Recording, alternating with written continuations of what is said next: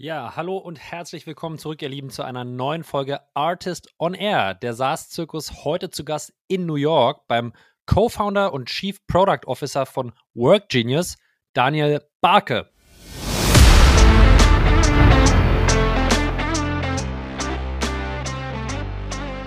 Wenn du dir anguckst, ähm, USA, Europa, USA, Deutschland, dann denkt man erstmal so, ja, wir sind ja kulturell uns sehr ähnlich, ja, wir sind irgendwie beide in der westlichen Welt. Äh, wir können irgendwie ganz gut auf Englisch in, auf einer Sprache kommunizieren. Und dann kommst du halt hier rüber und dann merkst du, das ist eigentlich gar nicht so. Ja, weil es gibt dann in den Nuancen gibt es äh, Unterschiede, die aber extrem entscheidend für dein Business sind.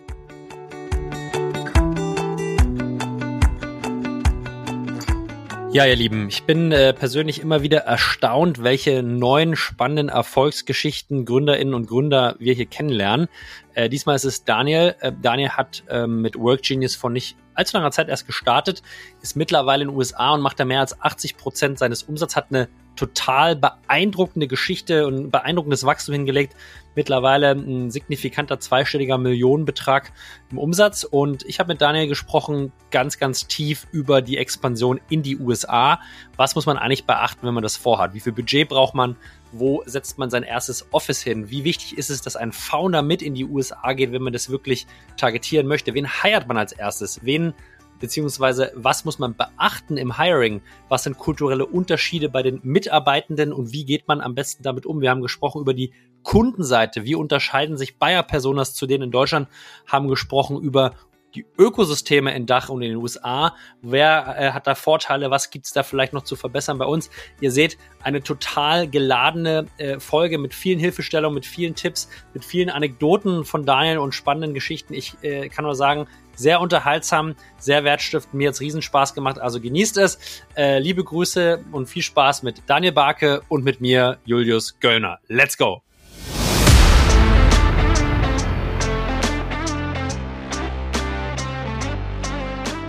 Artist on Air, der SaaS-Podcast für den deutschsprachigen Raum. Wertvolle Tipps von erfolgreichen Gründern, Top-Investoren und führenden Industriepartnern, die euch bei der Skalierung eures Unternehmens schnell und unkompliziert weiterhelfen. Zusammengestellt von Janis Bandorski, Julius Göllner und Matthias Ernst. Ja, hallo und herzlich willkommen alle zurück zu einer neuen Folge Artist on Air. Und heute geht es um ein ganz spezielles Thema, nämlich um den Go-to-Market in der USA. Und ich freue mich, Daniel zu Gast zu haben. Daniel, grüß dich. Moin, freut mich. Vielen Dank für die Einladung. Ja, freue mich ebenfalls, dass du es äh, möglich gemacht hast ähm, zu, zu der, der hier späten Stunde, aber wahrscheinlich in der äh, USA noch frühen Stunde. Ähm, Daniel, ich glaube, nicht alle kennen dich wahrscheinlich persönlich, deswegen starten wir hier immer ganz kurz mit einer Intro Wer bist du und was machst du eigentlich? Ja, sehr gerne. Genau, bei mir ist äh, 9 Uhr. Ich sitze gerade in, in New York in, in unserem Büro hier. Ähm, wer bin ich, was mache ich? Ich habe äh, in Deutschland aufgewachsen, Hamburg zur Schule gegangen, ähm, in München studiert, äh, relativ langweilig äh, BWL. Ähm, wünschte mal, ich könnte eine coolere Story erzählen, irgendwie Physik oder so, aber äh, ist nur BW, BWL geworden. Ähm, wollte dann eigentlich ins Banking, ähm, habe so meine ersten äh, Praxiserfahrungen im, im Banking gesammelt, habe aber relativ schnell gemerkt, dass das eigentlich nicht so das ist, was ich irgendwie langfristig machen will, aufgrund der Strukturen, Hierarchien etc., ähm, müssen wir nicht zu sehr ins Detail gehen. Ähm, und dann habe ich eigentlich durch einen Zufall äh, direkt nach dem Studium, fast noch im Studium, ähm, ein erstes Unternehmen gegründet mit einem Schulfreund von mir, äh, was damals ähm, äh, College Kids oder äh, Studenten in, in, in Europa in äh, Freelance-Jobs vermittelt hat. Ähm, mhm. Das hat ähm, extrem gut äh, funktioniert für ein paar Jahre ähm, und, und äh, recht schnell skaliert, aber wir sind nie so an den Punkt gekommen, wo wir gesagt haben, das ist irgendwie die Idee, wo du jetzt ein globales Business mit aufbaust. Und das war aber schon irgendwie immer unser Bestreben. Und ähm, wir haben dann nach drei, vier Jahren, glaube ich, ungefähr ähm, einen Teil der Idee äh, genommen, Teil des Teams und haben äh, mehr oder weniger neu gegründet. Äh, oder man könnte auch modern Pivot äh, sagen oder gepivotet sagen, aber ähm, am Ende eigentlich neu gegründet und haben dann äh, Work Genius äh, angefangen aufzubauen, ähm, was im Kern am Anfang ein Technologieprodukt äh, war, um äh, Freelancer besser ähm, zu finden, zu managen und äh, compliant zu sein und das eben nicht nur in Deutschland, sondern global. Und ähm, haben das in Deutschland aufgebaut, haben relativ schnell gemerkt, dass die USA eigentlich der, der spannendere Markt für uns ist, aufgrund von der Größe des Marktes, der, ähm, der, sag ich mal, der Digitalisierung, die da schon wesentlich fortgeschrittener war, einfach was den Arbeitsmarkt anging ähm, und äh, sind dann äh, relativ früh in unserer Geschichte, äh, ich glaube nach anderthalb Jahren oder so, in die USA gegangen ähm, und haben unseren Standort in New York aufgebaut. Ähm, und ähm, mittlerweile ist das unser Headquarter. Äh, wir haben zwar auch noch unser Büro in, in Hamburg, aber ist unser, unser Headquarter. Ähm, wir haben äh, können wir vielleicht noch so ein bisschen dann im Detail darauf eingehen, die Introduction nicht zu, zu lang machen, aber ähm, hier dann ähm, auch äh, andere Firmen akquiriert und ähm, machen mittlerweile ähm, so 90 Prozent unseres Umsatzes in, in den Staaten. Jetzt gibt's da ja schon ein paar super spannende Punkte, wo ich gerne mal nachfragen würde, einfach um so ein bisschen einen Zeitstrahl vielleicht nochmal dran zu bekommen und auch so ein gewisses Gefühl für die Größe. Also wann seid ihr sozusagen nach dem Pivot hier in Deutschland gestartet und wann, du meinst so anderthalb, zwei Jahre später, wann seid ihr sozusagen, habt ihr den ersten Schritt in die USA gemacht? Genau gepivotet oder eine neue, neue Idee war, war 2018. Wir haben auch schon mit dem ersten Geschäftsmodell 2017 erste Erfahrungen in den USA gesammelt. Das heißt, mein Mitgründer äh, Marlon, der ist schon 2017 äh, in die USA gezogen. Also er lebt jetzt schon seit, seit sechs Jahren hier. Ähm, und haben da erste Erfahrungen gesammelt und mit Work Genius sind wir eigentlich von Tag eins dann fast ähm, äh, in den USA direkt parallel gestartet lass am Ende vielleicht zwei, drei Monate äh, Verzug gewesen sein, weil wir erstmal in Deutschland ein paar Sachen aufgebaut haben, ähm, aber direkt in, in den USA gestartet. Einfach weil, wenn du dir den Markt anguckst, ist der Staffing-Markt generell in den USA ist ein 350 Milliarden Markt jedes Jahr. Ähm, irgendwie ein Drittel der amerikanischen Bevölkerung arbeitet als Freelancer. Das, das weiß man häufig in Deutschland gar nicht. In Deutschland reden wir so über vier, fünf Prozent, je nachdem, welchen Zahlen man glaubt. Ähm, das heißt, die, die Marktgröße ist hier einfach eine ganz andere und deswegen sind wir 2018, als wir mit WorkGenius gestartet sind, ein paar Monate später auch direkt in die, in die USA äh, oder in den USA damit gestartet.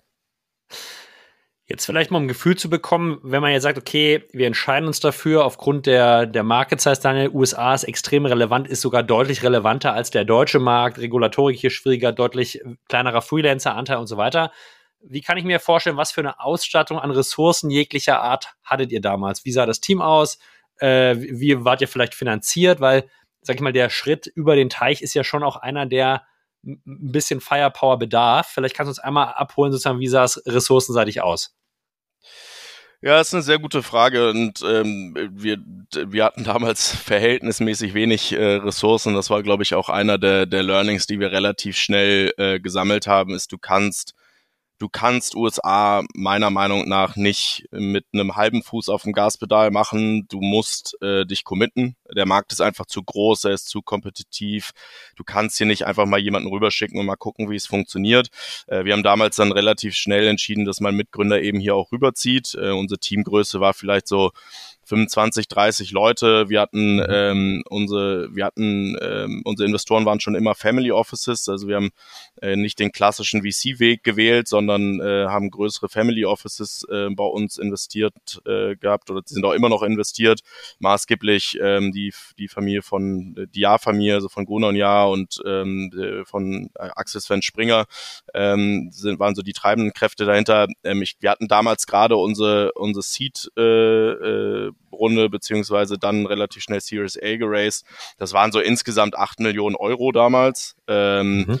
Also schon äh, na, 2018 war es auch noch ein bisschen größerer Betrag als, als heute, ähm, schon ein vernünftiger Betrag, aber ähm, was die Teamressourcen angeht, war es relativ limitiert, um hier rüber zu gehen. Und ähm, das haben wir dann auch relativ äh, schnell gemerkt, dass ähm, du schon mehr Firepower brauchst, um, um hier auch bestehen zu können. Ich glaube, das ist auch so ein bisschen der Fokus des weiteren Gesprächs. Wir, wir reden einfach mal über eure Learnings, die ihr in den, dem Markteintritt in den USA gesammelt habt. Und da gibt's sehr, sehr unterschiedliche Dimensionen. Ja? Du hast jetzt schon eins kurz angeschnitten. Äh, halbes Gas geht nicht. Äh, vielleicht fangen wir mal mit dem Team- oder Founder-Setting an. Äh, du hast gesagt, okay, einer von euch zwei Foundern ist direkt mit rübergegangen. Ähm, wie war das damals und für wie wichtig und relevant hältst du das?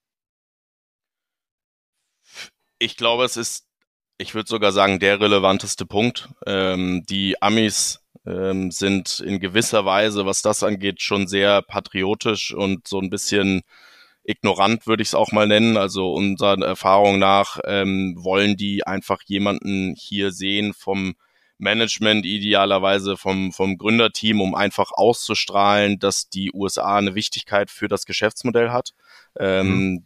Also wir haben einfach, ähm, in, Deu in New York gerade gibt's ja auch ein, ein, ein, sehr gutes deutsches Ökosystem von deutschen Gründern, von deutschen Unternehmen, die, die sich viel austauschen und Sachen, die ich immer wieder gesehen habe in den letzten Jahren, ist, dass häufig die Modelle nicht funktioniert haben, die hier irgendeinen Country Manager eingesetzt haben, äh, womöglich auch noch gerade neu geheiert, also konnte nicht mal irgendwie das deutsche Team oder die deutsche Philosophie. Ähm, und das sind meistens die Ideen, in meiner Meinung nach, die, die nicht funktionieren, ähm, weil einfach ähm, sowohl ähm, das Team äh, wesentlich Founder-fokussiert ist. Also man, man merkt in den USA schon sehr, dass sehr viel auch auf den, den Founder aus oder die Founder ausgerichtet ist ähm, mhm. und ähm, dass auch das ganze Business ähm, oder die ganzen Kunden, die ganzen äh, Stakeholder äh, letztendlich wollen, dass, dass du in den USA präsent bist. Und ich glaube, dass hat sich vielleicht durch Covid nochmal so ein bisschen geändert, aber es ist einfach ähm, eine andere Mentalität. Also wenn du sagst, ja, ich sitze in New York, dann strahlt das dieses aus, ah, okay, der amerikanische Markt ist wichtig ähm, und wir sind eigentlich mehr ein amerikanisches Unternehmen als ein deutsches. Ähm, deswegen, ich glaube, das ist auch alles, äh, das ist einer der Punkte, die ich jedem rate, wenn ich gefragt werde, gib mir mal einen Tipp, was ich machen soll, wenn ich in die USA gehe, schickt einen Founder. Äh, ja. ähm, das ist die, die Basis für alles.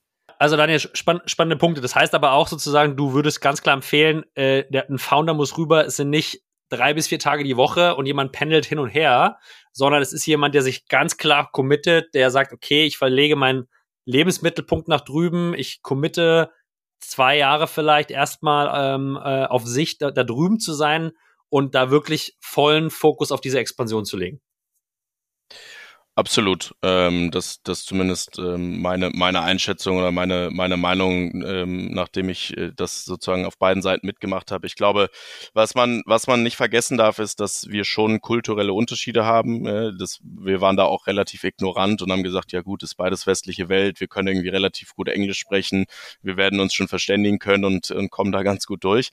Ähm, aber in den Nuancen gibt es dann schon halt Unterschiede. Ja, und ähm, da gibt's dann ganz viele Beispiele, viele Anekdoten, um vielleicht mal eine irgendwie hervorzuheben. Wir haben, wir haben in den ersten, ich glaube, so neun bis zwölf Monaten relativ wenig äh, verkauft in, in den USA und haben uns irgendwie gefragt, ähm, ist das ähm, überhaupt der richtige Markt? Haben wir vielleicht irgendwie einen Fehler gemacht in der Analyse? Ja, also Markt nicht richtig analysiert, Branding vielleicht falsch, Markt vielleicht falsch. Also wir haben wirklich sehr viele Steine umgedreht, um zu gucken, woran liegt und waren echt schon frustriert an so einem Punkt, wo irgendwie doch lassen, weil es ja auch teuer, so eine Expansion und äh, hatten in Deutschland eigentlich ein ganz gut funktionierendes Geschäft und ähm, ich, wir haben dann irgendwie einen anderen Co-Founder, Founder hier in Deutschen, in, den USA, in New York getroffen. Dann habe ich dem irgendwie so unsere Herausforderungen erklärt. Da meinte er so, ja, äh, was habt ihr denn für ein Pricing? Und dann meine ich irgendwie so, ja, was meinst du denn? Also, ja, was für ein Pricing wendet ihr denn an? Und dann habe ich dem unser Pricing gezeigt und habe gesagt, ja, ist das gleiche, was wir in Deutschland haben. Und dann meinte er so, ja, ist kein Wunder, dass es nicht funktioniert. Und das, ich habe überhaupt nicht verstanden, was er meint, aber als er es mir dann erklärt hat, hat es total Sinn gemacht, weil ähm, wir Deutschen optimieren halt für höchste Qualität, niedrigster Preis. Ja, also wir gehen in ein Restaurant, wir kaufen uns einen Schnitzel und wollen am liebsten fünf Euro dafür bezahlen, aber das beste Schnitzel in, in, der, in, der, in der City bekommen. Und die Amis, bei denen ist das anders. Die definieren über den Preis, was die Qualität ist. Ja, und wir kamen halt in den Markt mit den deutschen Preisen. USA ist natürlich irgendwie alles teurer, insbesondere irgendwie New York und ähm, wirklich ernst genommen oder die, die uns die Qualität geglaubt, weil sie gesagt haben, ihr seid ein Drittel so teuer wie der restliche Markt. Das kann nicht gut sein. Ja? Mhm. Und ich meine, das äh, klingt so trivial, wenn man darüber redet, aber man muss da erstmal drauf kommen, ja, weil zumindest im deutschen Mindset ist es total abstrus zu sagen, es läuft nicht, ich verdreifach mal unsere Preise. Ja, das ist das, was wir am Ende gemacht haben. Wir haben dann die Preise, die wir in Deutschland hatten, verdreifacht und auf einmal lief's. Ja, und diese Nuancen, diese Kleinigkeiten in den, sag ich, ich nenne es mal kulturellen Unterschiede, die kriegst du einfach nur mit, wenn du beide Seiten kennst und wenn du hier eben lebst. Und ich glaube, das ist einer der Beispiele, warum ich fest davon überzeugt bin, dass du hier jemanden rüber schicken musst. Vielleicht kannst du auch jemanden aus Management schicken, der schon ein paar Jahre ähm, mit dem mit im Unternehmen gearbeitet hat, irgendwie mit den Prozessen, den Strukturen, dem Founder-Team vertraut ist Mhm. Aber du kannst meiner Meinung nach jemand, nicht jemanden einsetzen, der, der nicht Management, nicht Founder äh, ist und das Unternehmen von der Pike auf kennt.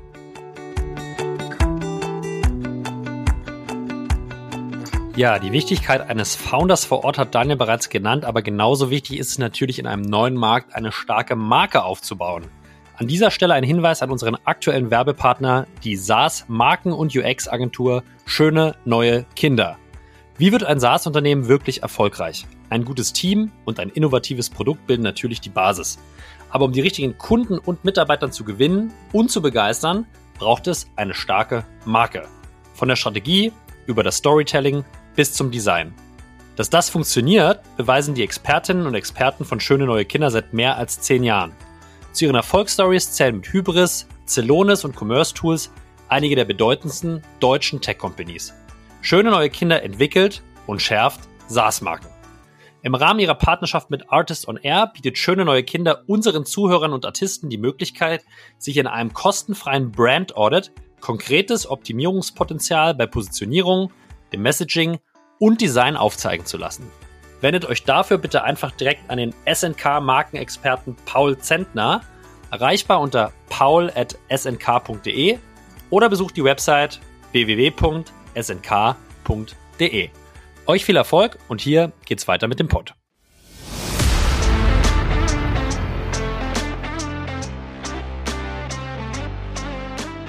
Jetzt habt ihr einen Founder rübergeschickt, Daniel. Mittlerweile bist du ja auch da.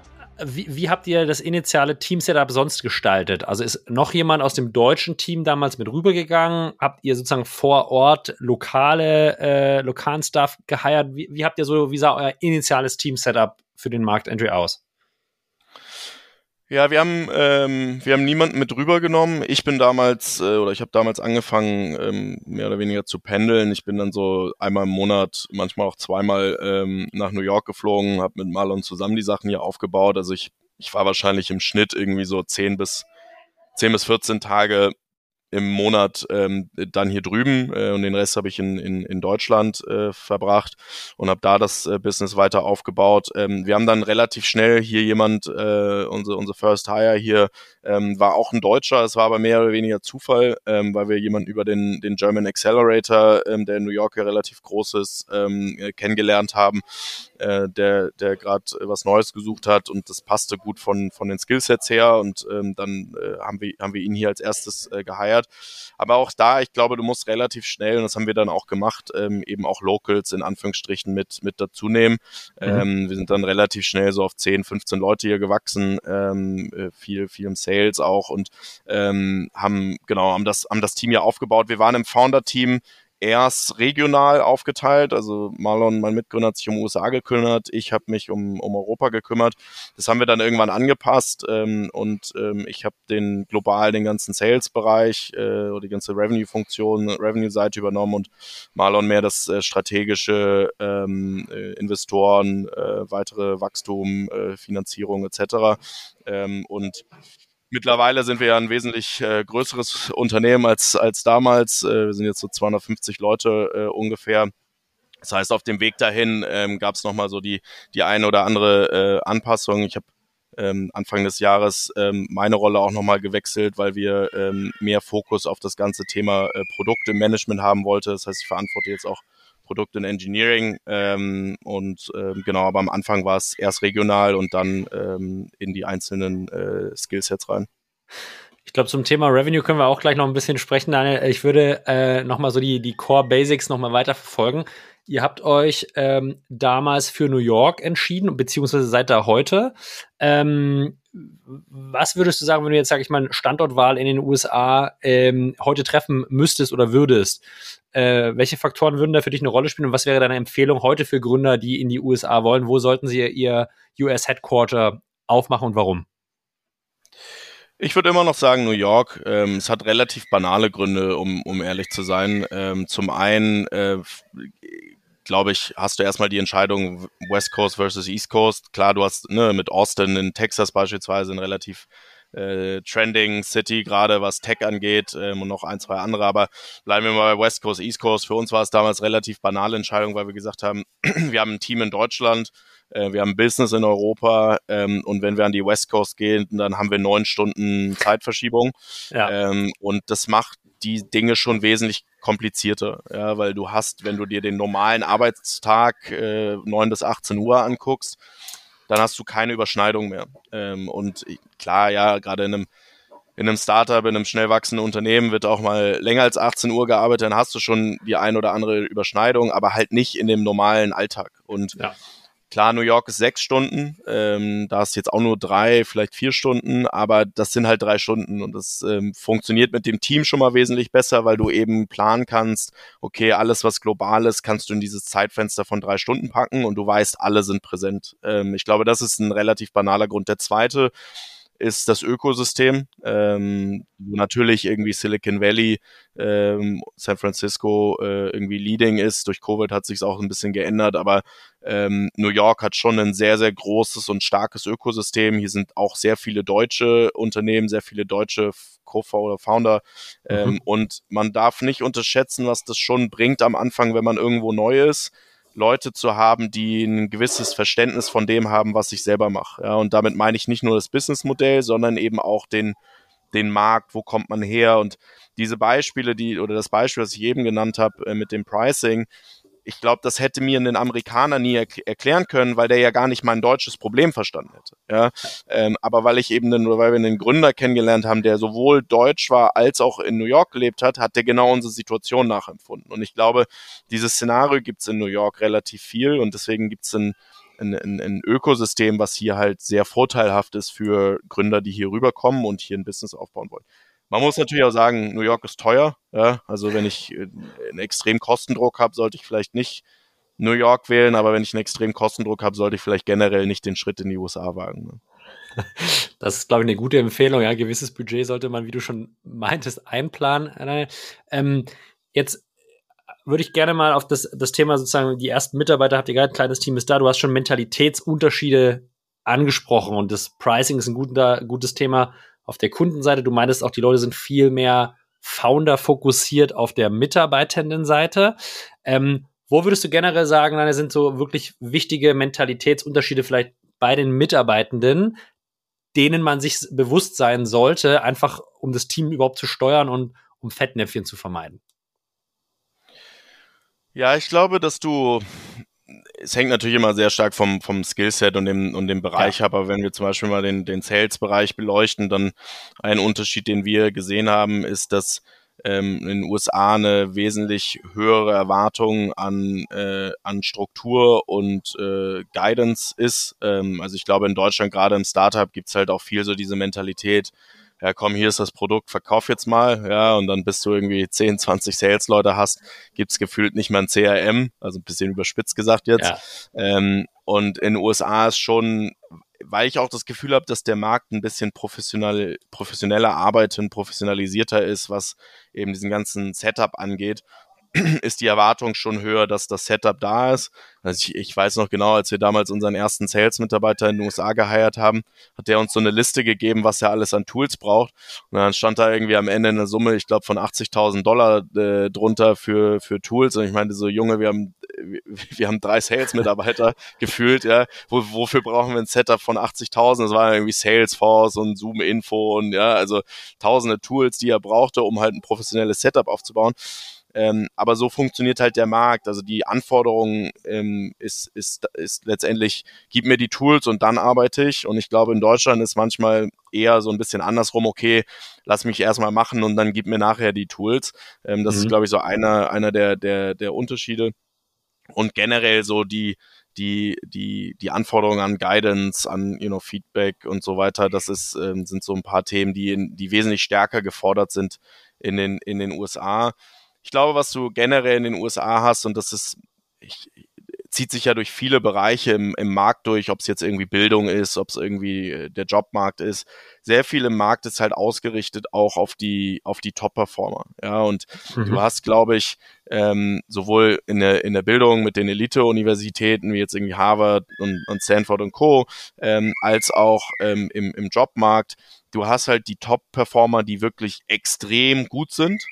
Mhm. Ähm, und alles, was danach dann in Anführungsstrichen kommt, braucht so ein bisschen mehr Guidance, glaube ich, als in Deutschland. Und in Deutschland ist es eher andersrum. Also ich glaube, unser System ist mehr darauf ausgelegt, auch in der Bildung zu sagen, lass uns möglichst viele Leute, die gut sind, produzieren, in Anführungsstrichen. Ja? Mhm. Also unser System ist darauf ausgelegt, die Mittelklasse stark zu machen, äh, nenne ich es mal.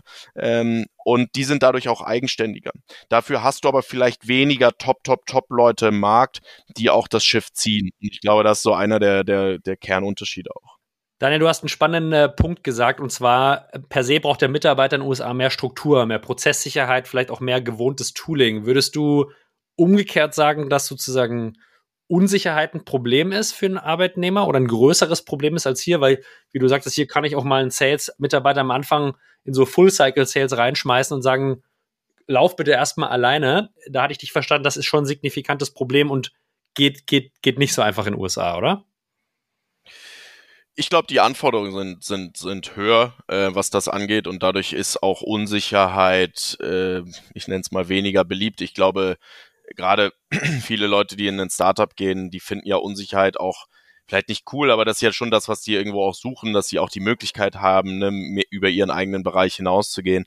Ähm, ich, ich, ich pauschalisiere natürlich äh, ein bisschen, weil das auch in den USA, aber ich glaube, im, im Schnitt ist es schon so, wie du sagst, Leute können schlechter mit, mit, der, mit der Unsicherheit um, umgehen und vielleicht weniger Planung äh, umgehen. Und man darf eine Sache nicht vergessen, ich glaube, Vielleicht liegt das daran auch so ein bisschen, du hast hier die Möglichkeit, viel schneller deinen, deinen Job zu wechseln. Ja, also mhm. der Jobmarkt generell ist ja viel, viel dynamischer, als wir das in Deutschland kennen. Ich glaube, in Deutschland ist es häufig auch so, dass es ich will es jetzt nicht Behebigkeit nennen, aber ne, das ist so ein bisschen ist, ach ja, ich bin eigentlich unzufrieden, aber ich jetzt einen neuen Job suchen und dann bewerben und so, nee, ich bleib mal noch. Ne? Und ja. USA ist ja wirklich so, du kündigst deinen Job, du hast morgen gefühlt einen neuen. Ne? Also jetzt gerade ändert sich das auch so ein, so ein Tick, weil die Economy natürlich ein bisschen ähm, schwächer ist, aber ähm, die, du hast hier keine Kündigungsfristen, du hast ähm, wie man hier so schön sagt, Employment at Will.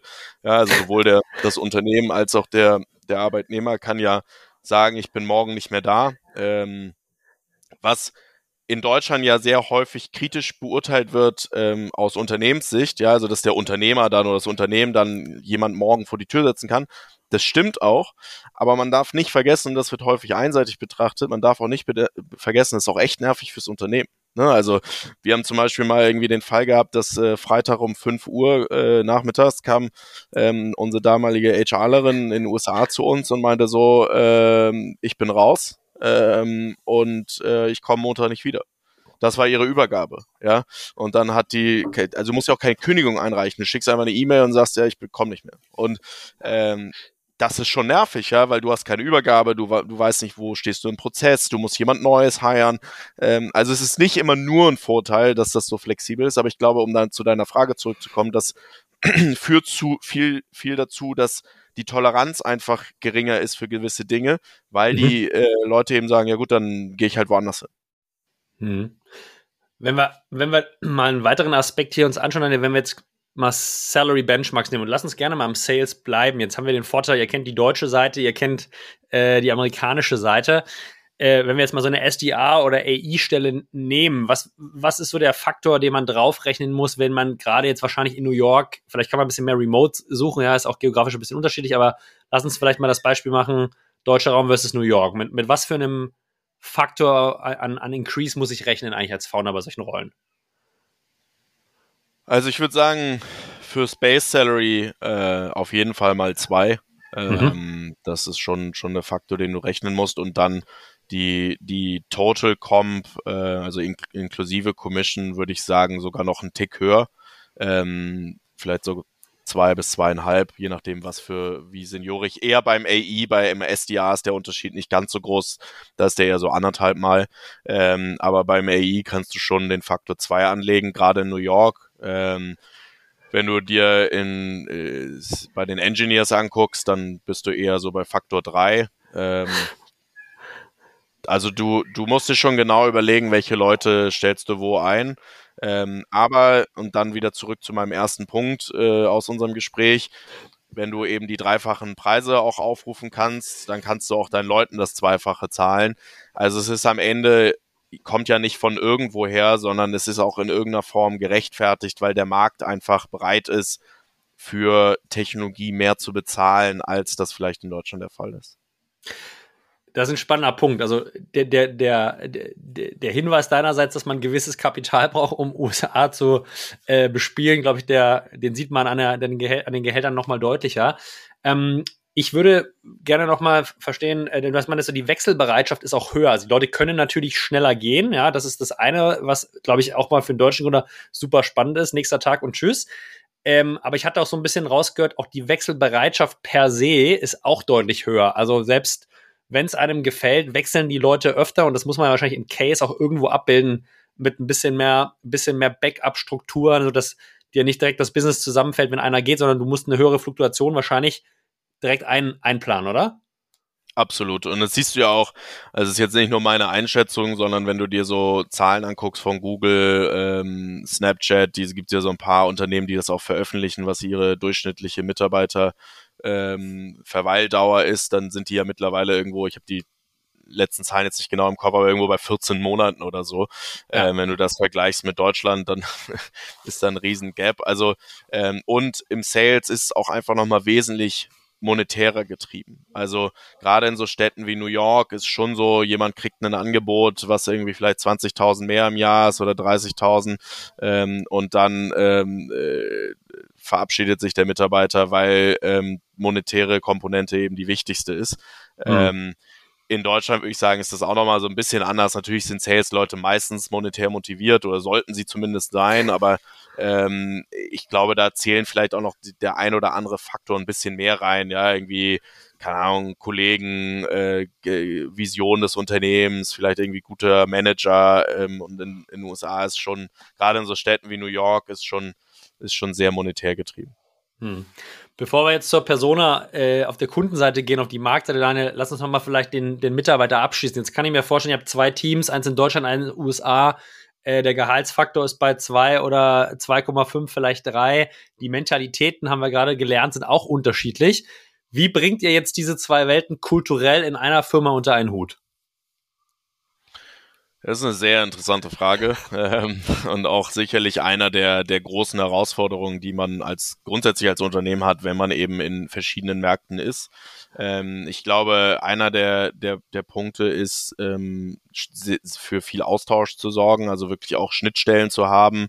Mhm. Ähm, ich glaube, das kommt auch wieder zu dem Punkt zurück, eben einen, einen, einen ein Gründer oder das Gründerteam eben auch dann in den neuen Markt zu setzen. Das heißt, man hat eben die Bindung zum alten Markt oder zum ursprünglichen Markt ähm, und versteht aber auch den neuen. Das heißt, man kann an der Schnittstelle wirklich auch arbeiten und dafür sorgen, ähm, dass die, dass die gelebt wird. Ich glaube, eine, ähm, man muss Teams verknüpfen. Ähm, ich glaube, ein Fehler, den viele machen, ist, dass das dann so Insellösungen sind. Mhm. Ähm, und ähm, ich glaube, wichtig ist, versuchen, möglichst viel Verknüpfung zu haben. Also wir haben zum Beispiel ähm, äh, Product in den USA, also alles, was, was Product Management, äh, Product Owner betrifft, ist in den USA, aber unser Engineering-Team sitzt in Deutschland, ähm, wo man jetzt im ersten Schritt irgendwie sagen könnte, was macht das denn für einen Sinn? Ja, sie müssten ja eigentlich irgendwie in derselben Zeitzone sein und irgendwie ähm, möglichst beieinander sitzen. Das ist auch ein Argument. Ähm, ich würde aber dagegen halten, würde sagen, das stärkere Argument ist, ist die Verknüpfung, weil es eben ein ein Core-Teil des, des, gesamten, des gesamten Unternehmens ist. Wenn du in der sozusagen in der Maschinerie schon dafür sorgst, dass du die Verknüpfung hast, wird sich das automatisch irgendwie auch auf alles andere übertragen. Und ich glaube, das ist ganz, ganz wichtig, dass du darüber nachdenkst, was sind meine strategischen Knotenpunkte und wie verknüpfe ich die innerhalb des Teams. Und dann, ähm, glaube ich, so die, die klassischen Sachen, ja, also irgendwie globale All-Hands, äh, globale mhm. Updates, ähm, ja, einheitliche äh, Strategie. Natürlich musst du die ein bisschen anpassen für die einzelnen Märkte, aber ähm, ich glaube, das sind so die wichtigen Punkte. Jetzt spiele ich mal den, den Most Successful AE in Deutschland. Ja, ich bin halt, bin ein Vertriebler, ich bin irgendwie monetär incentiviert und ich tausche mich mit meinen amerikanischen Kollegen auch aus. und mentalitätsweise weiß ich auch, was die verdienen. Und wir sind jetzt in der Gehaltsverhandlung und sagst du, Daniel, ähm, also ich mache hier, mache hier irgendwie den besten Job äh, in Deutschland vom Team und verdiene irgendwie äh, die Hälfte von, von, von Jason, der in den USA sitzt. Äh, wie würdest du mit so einer Situation umgehen? Dann äh, kann er ja, also äh, wenn, wenn er, wenn er gut ist äh, und performt, äh, kann er gerne nach New York umziehen ähm, und äh, den, den gleichen Job hier machen. Ähm, ich glaube, was, was häufig unterschätzt wird oder häufig ver, äh, vergessen wird, ist sich die Komponente anzugucken, warum ist das denn so? Ne? Ja. Ähm, also es ist ja nicht, es hat sich ja nicht irgendwer hingesetzt, hat gesagt, ach ja, in den USA oder New York zahlen wir jetzt mal allen Leuten irgendwie 1,5 oder 2x, ähm, sondern das gibt ja Gründe dafür. Und wenn man sich die Gründe anguckt, sind das erstmal relativ banale Themen wie äh, Lebensunterhaltungskosten. Ja, ich meine, in, in New York kostet ein WG-Zimmer zweieinhalbtausend Dollar in Manhattan. Äh, dafür kriegst du in Hamburg, Berlin, Köln, München zumindest eine halbwegs vernünftige Wohnung. Also ja. musst zumindest nicht in der WG wohnen. Ja, ähm, ja. Auch da sind Mieten teurer geworden, da musst du zumindest nicht in der WG wohnen. Ähm, ja, Supermarkt, ähm, äh, ich, ich, ich, immer wenn ich in den Supermarkt gehe, sage ich, ich gehe hier nicht in einen One-Dollar-Shop, sondern einen Ten-Dollar-Shop, weil wirklich gefühlt jedes Produkt kostet 10 Dollar. Also kaufst irgendwie in Philadelphia eine Milch, drei Äpfel und zahlst irgendwie 30 Dollar. Ähm, und das heißt, du hast erstmal viel höhere Lebensunterhaltskosten und dann auch einen viel kompetitiveren Markt, ja, und ja. Ähm, einen viel höheren Druck auf Performance, ja, weil mhm. am Ende ist ja auch als Unternehmen, ist es ja so, du, du, hast als Mitarbeiter eine höhere Kostenbasis, dann musst du ja auch mehr reinbringen. Ja, also ja. Am, e, so funktioniert nun mal am Ende äh, ein, ein, Unternehmen. Und ähm, ich, ich würde es äh, immer jedem Mitarbeiter freistellen, würde sagen, wenn du willst das machen und du willst die Situation letztendlich haben, go for it. Ja, ähm, mhm. und ich glaube, so, so muss man es am Ende auch handhaben, dass man keine Barrieren baut und sagt, ja, aber hier ist jetzt das und da ist jetzt das und dann fühlt sich vielleicht jemand ungerecht behandelt. Ähm, wenn das jemand will, soll er es machen. Ja, du hast schon gesagt, Performance-Kultur ist deutlich höher ausgeprägt und klar, wenn Pricing irgendwie auch dreimal so teuer ist, wahrscheinlich auch die Quote, die zu erreichen ist, deutlich, deutlich höher. Ne? Also muss man ja ganz Absolut. klar mal korrelieren. Ähm, ich glaube, es ist eine gute Überleitung, um mal von der internen Mitarbeitendenseite zu gehen auf die Kundenseite. Ähm, ein Punkt haben wir schon kurz diskutiert, eine sozusagen Akzeptanz von Preisen ist deutlich höher. Wenn wir uns jetzt mal eure Buyer-Personas anschauen, was würdest du sagen, ist bei denen signifikant anders als hier in Deutschland? Also ich glaube zum einen ähm, Akzeptanz von Preisen, aber vor allen Dingen auch Akzeptanz von Technologie und no etwas Neuem. Ähm, das ist schon was, was wir extrem merken, ist, dass gerade bei äh, gestandenen größeren Unternehmen, was maßgeblich unsere, unsere Zielgruppe, unser, unser ICP auch ist, also ein Großteil unserer Kunden sind Enterprise-Kunden. Ähm, wenn du in Deutschland mit dem klassischen Mittelständler oder irgendwie so einem so Enterprise, ein DAX 40 äh, Unternehmen sprichst, dann ist erstmal, würde ich sagen, eine gewisse Resistenz gegenüber ja. etwas Neuem da. Ja, und ähm, ich glaube, das betrifft auch nicht nur unser Produkt, sondern das ist grundsätzlich so. Und natürlich muss man in den USA auch äh, gut verkaufen können und man muss die Produktvorteile darlegen. Aber wenn du ein gutes Produkt hast, das ist die Voraussetzung, aber wenn du ein gutes Produkt hast, dann sind die Kunden in der Regel offen, das zumindest auszuprobieren. Das heißt, mhm. du kriegst erstmal diesen Fuß in die Tür ein Stück weit einfacher, als das vielleicht in Deutschland der Fall ist. Die Kehrseite ist dann, der Fuß ist auch schneller wieder draußen als in Deutschland. Also ich glaube, in Deutschland ist alles so ein bisschen behäbiger. Ja, also du kriegst einen Fuß rein oder beide Füße rein, bist das Unternehmen, dann die, haben die dich das in, durch einen Einkauf geschickt, dann bist du jetzt irgendwie Vendor und bist angelegt, bis die dich wieder rauskicken, muss schon viel passieren. Ja, USA ist da wieder ein bisschen anders. Du kommst leichter rein, aber du kommst auch leichter wieder raus. äh, weil wenn dein Produkt dann nicht so gut ist, wie du es vielleicht äh, versprochen hast, wird relativ schnell gesagt, okay, danke, äh, nice try, aber ähm, müssen wir auch nicht versuchen. Ähm, mhm. Und das ist, glaube ich, ein, ein großer äh, Unterschied ähm, und generell die, die Bereitschaft, ähm, sich Dinge erstmal anzuhören.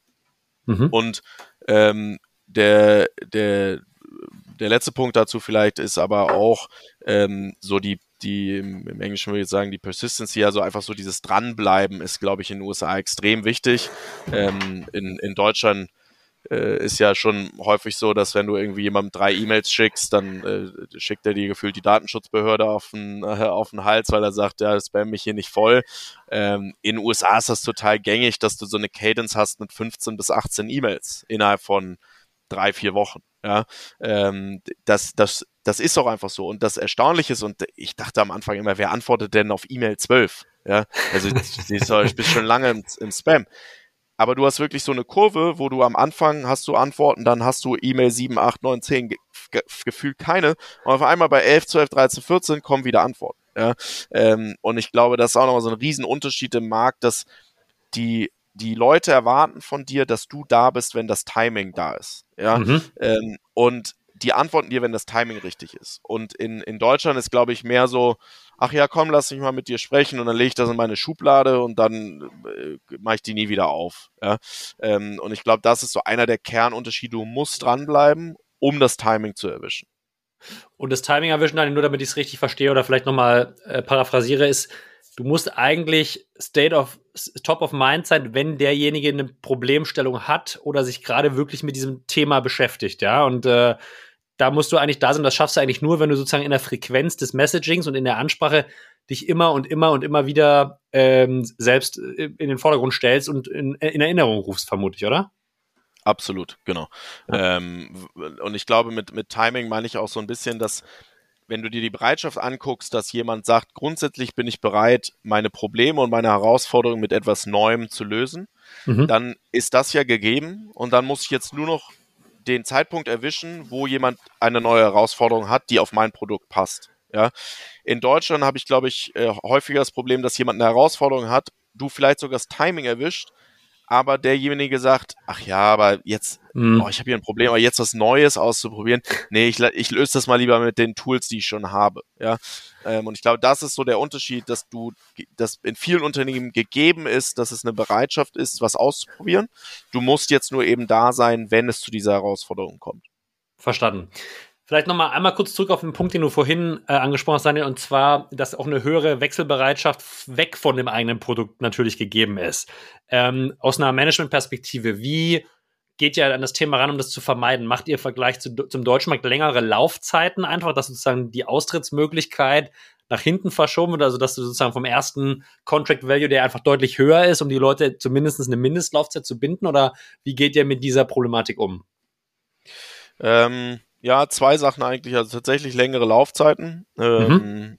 Und ähm, das Zweite, und ich glaube, das ist der wichtigere Punkt, ist eine wesentlich höhere Intensivität in der Betreuung in den ersten Wochen, Monaten, je nachdem, wie lang dein Vertrag ist. Ja, also wir haben in der Regel ein oder zwei Jahresverträge. Ähm, mhm. Das heißt, wir reden dann eher über zwei, drei Monate intensive Betreuung anstatt nur zwei Wochen. Ich glaube, wenn du jetzt einen Monatsvertrag hast, dann hast du einen kürzeren Zeitraum.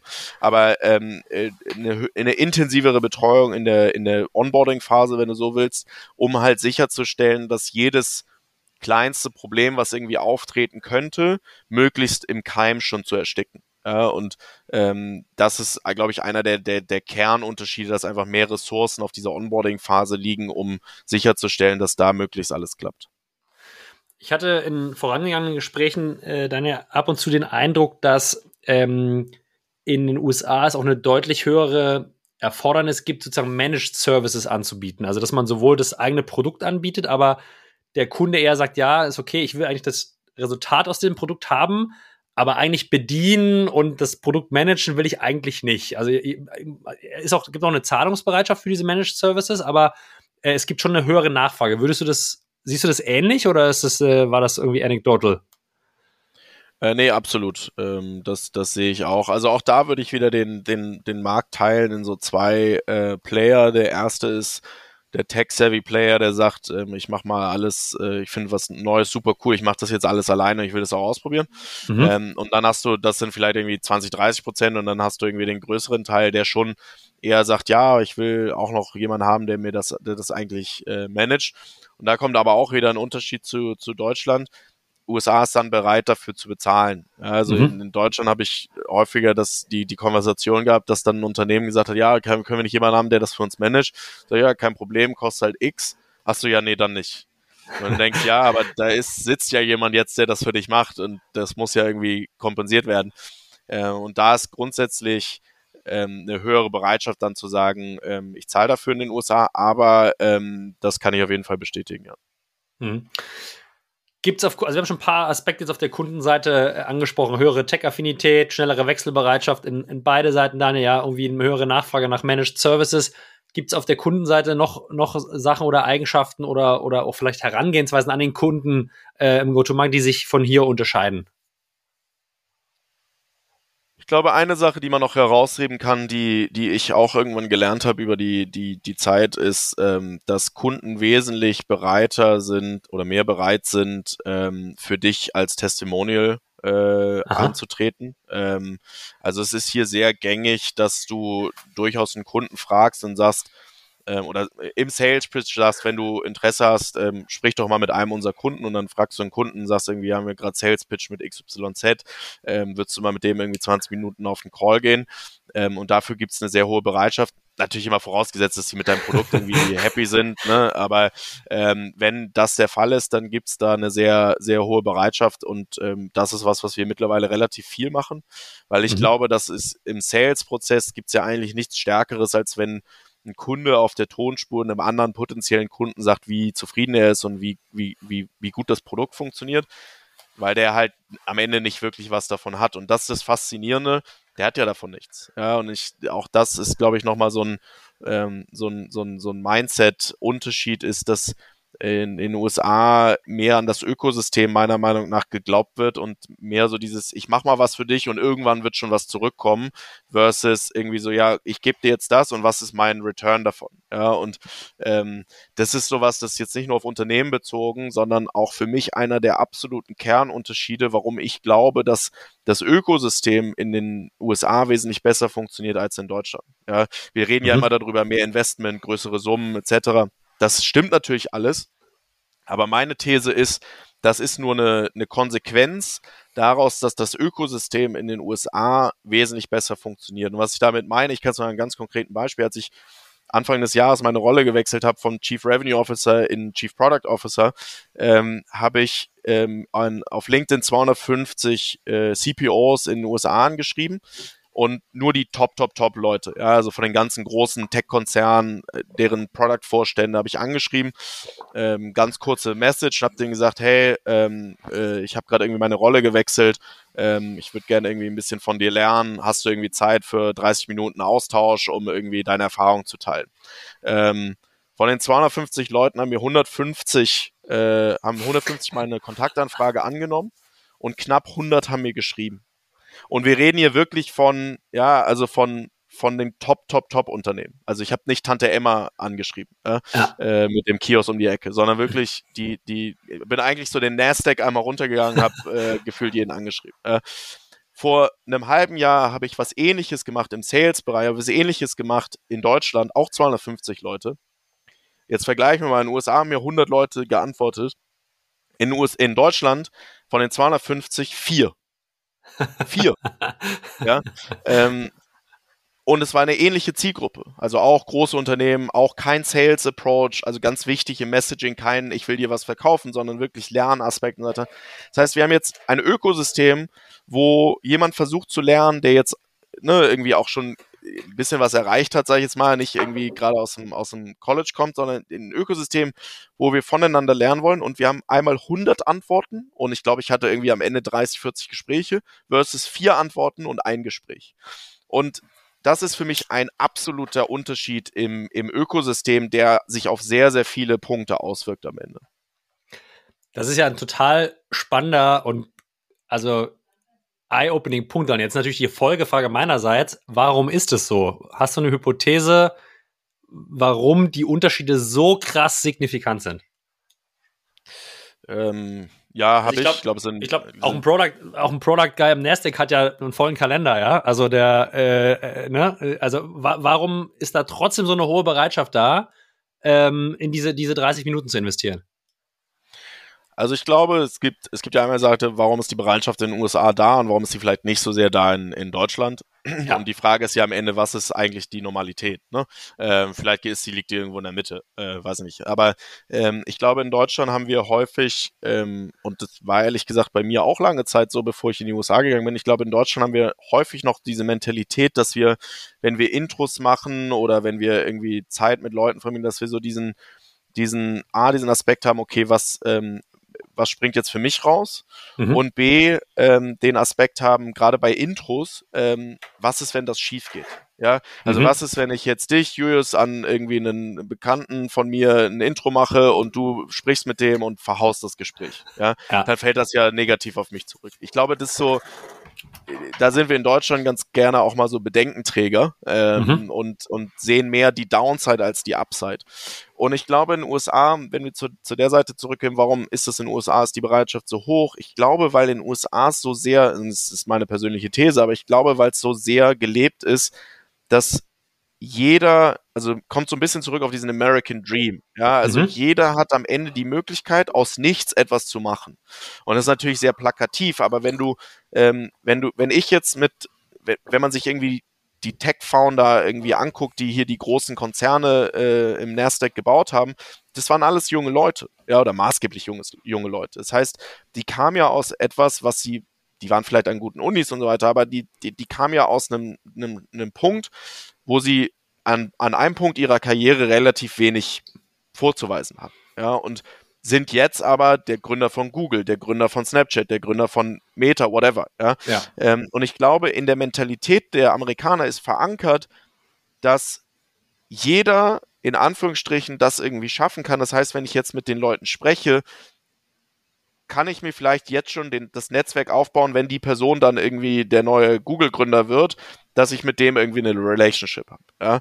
Ähm, nicht, dass ich jetzt sage, dass ich der neue Google-Gründer werde, aber so, ich glaube, vom, vom, vom Mindset her, ja, ähm, ist das so dieses, ähm, ist das so dieses, die, dieser Unterschied. Und ein letzter Punkt dazu, was ich auch sehr spannend finde in diesen Gesprächen ist, ich habe dann viel mit den Leuten gesprochen. Ich habe dann irgendwie so 30 Minuten Videocall. Meistens geben die dir dann so einen Slot irgendwie so 7 Uhr morgens, äh, weil sie sagen, das ist meine Zeit, wo, wo ich irgendwie so mehr so persönliche Dinge mache.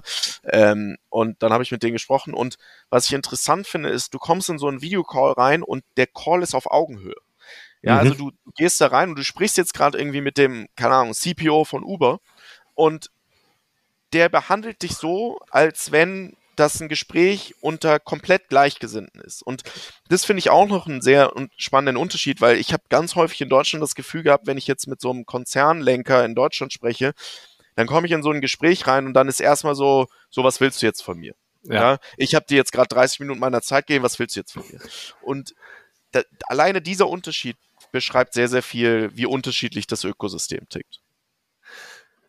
Das heißt, für mich vielleicht in eigene Worte gefasst, in Deutschland ist es schon eher immer sehr transaktional bezogen. Ne? Also du musst mir eigentlich direkt in der Transaktion Mehrwert geben und du bist nur relevant für mich, wenn du irgendwie im Machtgefüge oder in der Unternehmensgröße irgendwie auf Augenhöhe bist, während du sagst, in den USA ist eher so, man verinnerlicht schon die Möglichkeit, dass der andere auf der anderen Seite, auch wenn er aktuell in seiner eigenen Entwicklung vielleicht noch am Anfang steht, aber in fünf, sechs, sieben Jahren schneller als gedacht auch der nächste Facebook-Gründer sein kann. Ja, und äh, baut sich da sozusagen das Netzwerk.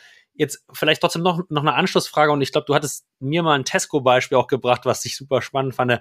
Ähm, ist es dann wirklich ein Einmalgespräch oder gibt es dann auch die Möglichkeiten oder gibt es dann so Pfade, wo man mit diesen Leuten dann auch in eine Regelmäßigkeit kommt? Weil wenn man die Hypothese vertritt, du wirst der nächste Facebook-Gründer, macht es ja nur Sinn, wenn ich eigentlich kontinuierlich mit dir in irgendeinem Austausch bleibe. Das heißt, wie schaffst du es denn dann, vielleicht jetzt auch in der Kunden, aus einer Kundenakquise-Sicht oder, oder aus einer Mentoring-Sicht, dass man mit diesen super spannenden Profilen dann auch in einen langfristigen Austausch äh, transferiert?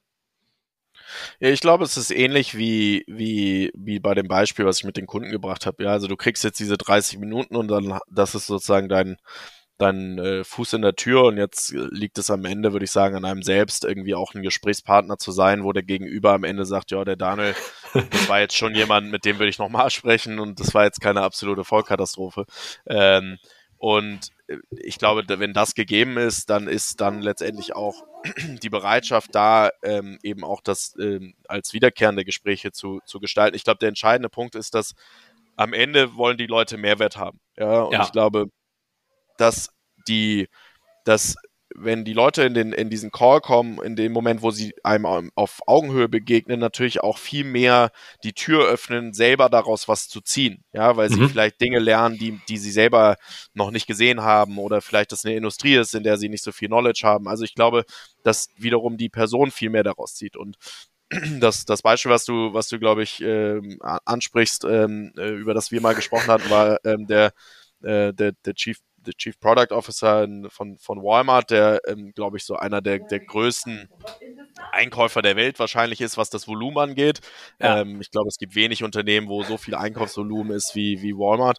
Ähm, mit dem hatte ich auch mal vor, ich weiß nicht, einem Jahr oder so mal so, so, ein, so ein Call und ähm, ich, ich habe mich dann mit dem gut verstanden, haben irgendwie einen guten Austausch gehabt und ähm, ich, ich bin dann ähm, äh, nur um den zum, zum Mittagessen zu treffen, äh, nach Chicago geflogen ähm, aus New York, ähm, weil ich eben äh, diese Beziehung verfestigen wollte. Und ich glaube, das ist auch nochmal ähm, sowas, was, ähm, was, was in den USA so ein bisschen anders ist, so dass äh, dieses Commitment dann auch in so eine Beziehung letztendlich zu, zu investieren und diesen Netzwerkgedanken zu verinnerlichen. Und ich bin dann eben dahin geflogen und habe jetzt äh, dann einen sehr interessanten Austausch gehabt ähm, über über ein Mittagessen und ähm, es war total casual Gespräch, ja, also so als wenn ja. ich als so wie wir beide jetzt sprechen, ja, und ja. ich meine der äh, der gute Mann verantwortet da ein, ein hohes zweistelliges Milliardenbudget und ähm, heute ist es so, dass er mich manchmal anruft und sagt, Daniel, ich habe hier mal eine Frage, kannst du mir mal deine Meinung geben? Ja, und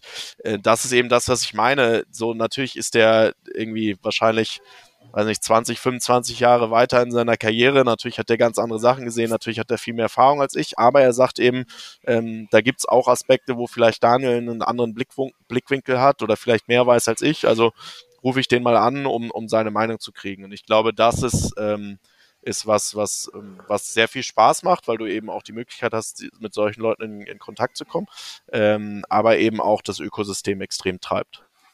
Und um die Geschichte noch einmal rund zu machen, Daniel, wie bist du damals an den äh, Tesco Chief Purchasing Officer rangekommen, der 50 Milliarden plus Einkaufsvolumen verwaltet? Ähm, da habe ich tatsächlich ein Intro gekriegt. Ähm, jemand, den, den äh, ich kannte, ähm, in, in, meinem Team ist, der, äh, der hatte dort einen, einen Kontakt. Ähm, und ähm, dann über, über zwei Ecken. Es gibt ja auch so ein Sprichwort in den USA, it takes three people to get to anyone. Das heißt, du, du, du kannst hier wirklich auch so sprunghaft über Intros an Leute kommen. Also wenn ich jetzt wüsste, dass du irgendwie jemanden kennst, der wiederum jemanden kennt, an den ich ran will, Aha. dann funktioniert das in den USA in der Regel ganz gut, ähm, wenn du eben, äh, sag ich mal, verdeutlichen kannst, warum das jetzt irgendwie Sinn macht. Ähm, und so, das war letztendlich einer so der, der Beispiele, wo das ganz gut funktioniert hat in Deutschland in der Tat undenkbar, ja. Wenn ich jemanden kenne, der den Vorstand von Rewe kennt, ist die Wahrscheinlichkeit, dass die Intro-Kette funktioniert und ein Meeting rauskommt, ich würde sagen, da macht es fast mehr Sinn, Lotto zu spielen. Äh, Absolut. In der Tat extrem spannende Unterschiede. Vielleicht um inhaltlichen Abschluss zu finden angesichts der Zeit, Daniel, was würdest du, der jetzt so ein bisschen beide Welten kennt, äh, die deutsche und die amerikanische, der beide Ökosysteme kennt, was würdest du dir wünschen für das Ökosystem hier, an dem wir ja auch ein bisschen bauen? Ähm, was, was müssen wir hier was müssen wir hier anders machen, damit wir irgendwie ein bisschen einen Schritt nach vorne kommen und vielleicht als Gesamtökosystem hier in Dach ein bisschen kompetitiver noch werden? Ja, ich glaube, also da gibt's, äh, da gibt's eine Viel. lange Liste. ähm, also ich, ne, ich, ich, ich, es, es soll jetzt auch nicht so, ähm, nicht, nicht falsch verstehen, soll jetzt nicht so als, als, als Deutschland ähm, äh, Bashing rüberkommen, sondern ich, ich beschreibe letztendlich einfach nur ganz deskriptiv äh, die, die Unterschiede, die, die, die ich, die ich sehe, weil ich eben beide Ökosysteme mittlerweile sehr gut kenne. Ähm, ich glaube, zum einen wirklich wichtig ist diese, die, das, das, was ich jetzt ja eigentlich die letzten fünf Minuten ungefähr beschrieben habe, dieser, ja. dieser, dieses Ökosystem nicht nur auf Investoren und, und Funding-Ebene zu bauen, sondern wirklich ähm, sich untereinander zu helfen und ein Ökosystem zu bauen, was vielleicht auch, sag ich mal, aus den äh, aus den Kreisen Berlins rausgeht und, und eher als, als ganz Deutschland und vor allen Dingen aus der Tech-Welt rausgeht. Ja, ich glaube, der entscheidende Punkt ist, sag ich mal, wir Tech-Gründer sind auch in Deutschland ganz gut miteinander vernetzt und da funktionieren in Intros auch in der Regel halbwegs in Ordnung. Aber sobald es eben dieses Tech-Ökosystem verlässt, bricht das halt fast auf Null. Und ich glaube, ja. das ist der entscheidende Punkt. Wir müssen es halt in Deutschland schaffen, dass das über dieses Tech-Ökosystem rausschwappt und dass wirklich die gesamte Wirtschaft versteht, dass es gilt, ein, ein Ökosystem zu bauen, weil auch Talent ist heutzutage global, ja, und es ist ähm, gerade mit, mit Remote Work, ähm, warum soll ich irgendwann noch für ein deutsches Unternehmen arbeiten, wenn ich irgendwie die Möglichkeit habe, durch ein Ökosystem für ein anderes Unternehmen wesentlich erfolgreicher zu sein oder mehr Geld zu kriegen, etc. Also, also ich glaube, wir müssen als Wirtschaftsstandort Deutschland viel in dieses Ökosystem investieren, um einfach mehr Austausch zu sorgen. Und ich glaube, dann kommt es am Ende viel auch ähm, darauf zurück, dass wir ähm, bessere Strukturen und äh, weniger äh, Regulatorik haben. Ja. Ähm, und das ist leider was, sag ich mal, wo wir jetzt, du und ich wahrscheinlich relativ wenig tun können und wir uns eher auf die die Politik äh, verlassen müssen, ähm, was mir ein bisschen Bauchschmerzen macht. Aber ähm, ja, also ich, ich glaube, wir brauchen da einfach andere Gegebenheiten, um, um auch das Ökosystem bauen zu können. Finde, das ist ein inhaltlich sehr gutes Schlusswort, äh, Daniel. Und ich habe äh, sehr, sehr viel mitgenommen äh, für meine nächste US-Expansion, für alle Zuhörer, für alle Artisten, die äh, das Gespräch äh, spannend finden, die vielleicht in naher Zukunft in die USA wollen und die Daniel persönlich treffen wollen und vielleicht noch ein bisschen mehr Input von ihnen einsammeln wollen. Daniel wird am Oktober am 12. auf dem Artist Summit eine Masterclass machen und greifbar sein, ja, äh, wird sozusagen den Netzwerkgedanken, den wir hier gerade gepredigt haben, auch in, äh, in die Tat umsetzen, was ich sehr zu schätzen weiß, dass du extra rüberkommst, Daniel.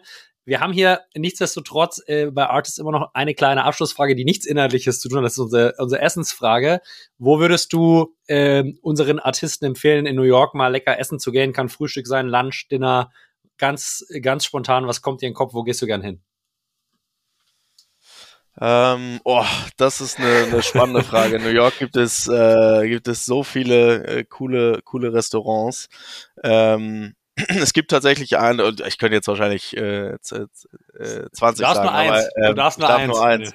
ähm, ich glaube, ähm, dann würde ich tatsächlich Waverly Inn äh, mhm. sagen. Ähm, es ist ein, ein, Restaurant im West Village, ähm, sehr, sehr traditionell ähm, cooler, cooler Laden. Ähm, und die haben auf ihrer äh, Speisekarte so ein Zitat äh, von Donald Trump, der mal wohl scheinbar da war und gesagt hat, ähm, äh, Waverly Inn has the worst food I've ever eaten oder irgendwie sowas in die in die Richtung. Ähm, und äh, das ist äh, sowohl was das Essen angeht als auch die Atmosphäre ist so richtig New York. Ähm, äh, ein sehr sehr cooler cooles Restaurant, ähm, also kann ich sehr empfehlen. Vielen Dank für den Tipp. Dann nehmen wir wie immer in die Show Notes auf und auch auf äh, die Restaurant-Empfehlungsliste auf der Website. Ähm, ganz, ganz herzlichen Dank für deine Zeit, Daniel. Ich freue mich auf äh, die weiteren Gespräche in den nächsten Jahren. Ich glaube, wir können da super viel inhaltlich mitnehmen von deiner Erfahrung hier für das Ökosystem und bedanke mich ganz herzlich, dass du heute da warst.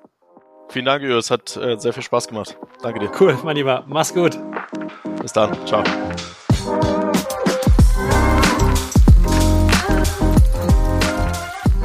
Ja, ihr Lieben, das war's in dieser Woche von mir. Äh, an dieser Stelle zwei kurze Hinweise. Zum einen hat Daniel mir im Nachgang gesagt, wer Lust hat, mit Ihnen in äh, Verbindung zu treten und weiterführende Fragen zu stellen oder vielleicht Hilfe sucht, der kann das gern tun. Am besten über LinkedIn, kurz mit ihm connecten und dann per Direct Message austauschen. Hat sich bereit erklärt.